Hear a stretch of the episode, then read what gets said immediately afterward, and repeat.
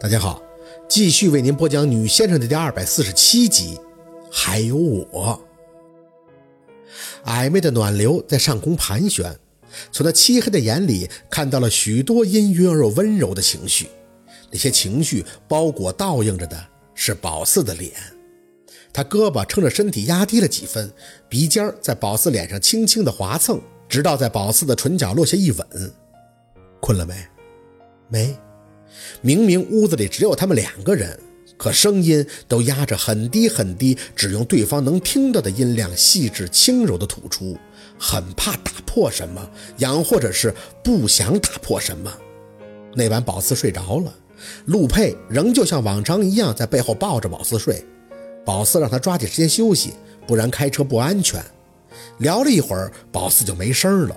强撑着又说了一句：“你起来记得叫我，我给你下面条做早饭。”迷迷糊糊间就感觉他起身去了浴室。这一次宝四困极了，听着水声很安心的就睡过去了。对宝四而言，陆佩的出现抚平了他所有的焦灼，他可以安稳的睡一觉，暂时也不会再去多想朝阳的事情。但对于他，那应该很累了。宝四起来时已经到了中午。手机里有陆佩的短信，他说：“起来记得吃饭，有些事儿警察就处理了，不需要跟着穷操心。”末了后边还加了两句：“以后夏天禁止穿紧身的薄衫，他不在的情况下也不可以穿得太显身材。还有一点，他的手艺不要随便显摆，只有他可以吃。”还加了个感叹号。宝四看了半天，有些没反应过来，不明白他怎么忽然提到做饭这茬儿了。想了好半天才明白，是秦森那回说要给秦森在家里边下面，结果这大神当即有些翻脸的预兆，没有拒绝空间的就出去吃了。根儿在这儿啊！宝四对着简讯嘿嘿的傻笑了半天，伸手还摸了摸他昨天晚上睡过的位置。起来后去刷牙洗脸，仔细的看了看有些肿了的唇，对着镜子里的自己拧眉。明明自己在家，却做贼般的对着镜子，慢慢的解开上身的睡衣，直到胸口附近，嘶的抽了口冷气。镜子里满眼是不可置信，一片的姹紫嫣红啊！手忙脚乱的再把扣子系上，就说疼了吗？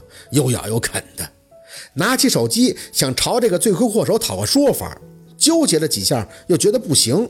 那家伙有时候无耻的厉害，容易被带到沟里边去。一头就扎到了床上，脸深深的埋到枕头里。薛宝四丢死人了！想着自己昨天晚上傻呆呆的配合，余味后却又情不自禁的就过滤陆佩那一瞬的表情和反应，嘴角不自觉的泛起丝丝的甜蜜。拿过手机，只回了一个字儿：“嗯。”区区两天，师哥就给发了短信，说苏小雨的闺蜜已经在机场抓获，一同抓捕归案的还有那个给他提供制药器材的干爹。宝四对这些不感兴趣，只给他回了几个字：什么时候能去看朝阳？师哥回再等等。半个小时以后，他又打来电话：“小徐，我给看护被害人的同事去了电话，医生说他的情况通过治疗是可以恢复的，他自己本身也很配合，偶尔还可以沟通。”你不用担心啊，等这案子彻底处理完了，我一定会带你去看他的。那精神上呢？精神上会不会有问题？觉得这话不对，保斯又说了一句：“心理上的他还好吧？”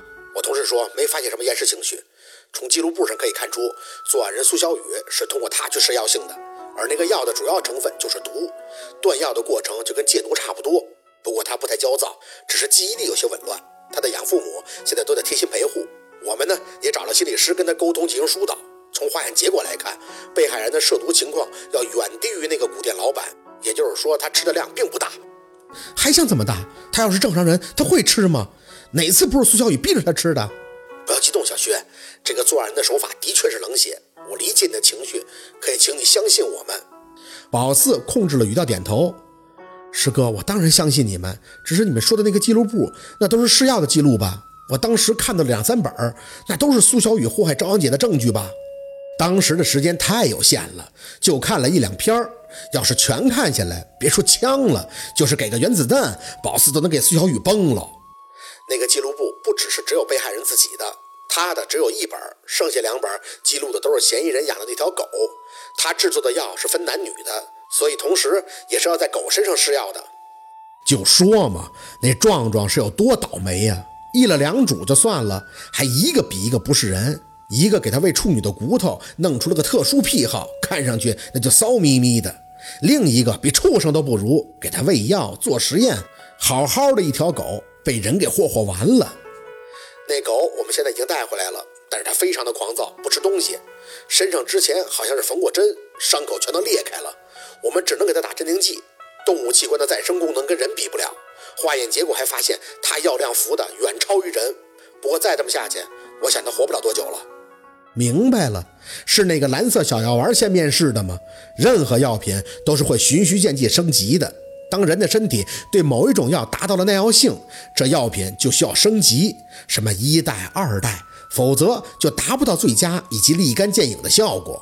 这么一看，苏小雨跟她闺蜜还真是一路走在探索的尖端呀！是不是应该提醒师哥在监狱里再给这俩货授予个学以致用奖啊？差不多等了十多天，直到电视上已经播出新闻，女主持人一身正装的坐在新闻播报间里，对着镜头字正腔圆的做着详细的报道。近日，我市公安局隶属刑警大队破获了一起重大案件，此案件对社会产生极其恶劣的影响。传销头目以及教授张某某涉嫌组织利用邪教以及传销组织破坏法律实施犯罪。警方通过缜密的排查，在掌握足够证据后，迅速出警，捣毁传销窝点十余个，抓捕邪教女弟子三十六人。直到在沙口一处民房逮捕到张某某，发现他已经自杀身亡。目前，滨城市人民检察院已经依法对张某某以及多名传销邪教骨干分子，以涉嫌利用传销邪教组织附佛外道、破坏法律实施罪、故意杀人罪、强奸罪、诈骗罪、生产销售有毒有害食品罪、传播非法药品罪提起公诉。办案民警介绍，此案件教授虽已死亡，但前后诈骗财物数以千万。此邪教还以男女双修可以得到学佛的最高境界等诸多借口，诱骗数十位女弟子以及骨干发生。性关系，怀孕后还会将其杀害，其手段之残忍将成为近年来影响最恶劣的案件。如今，随着案件进入司法程序，张某某和他的传销邪教组织必将受到法律的严惩。苏小雨的名字没提，很显然，他是包含在邪教骨干那几个字里边了。不过这还没完，当天晚上又有一个直击第一现场的节目，细致的对这起案件做了宣传。那摄像机一扛着进入小区，这些住户就炸了。知道上镜会打码后，也抢着发言，细数苏小雨的两门派。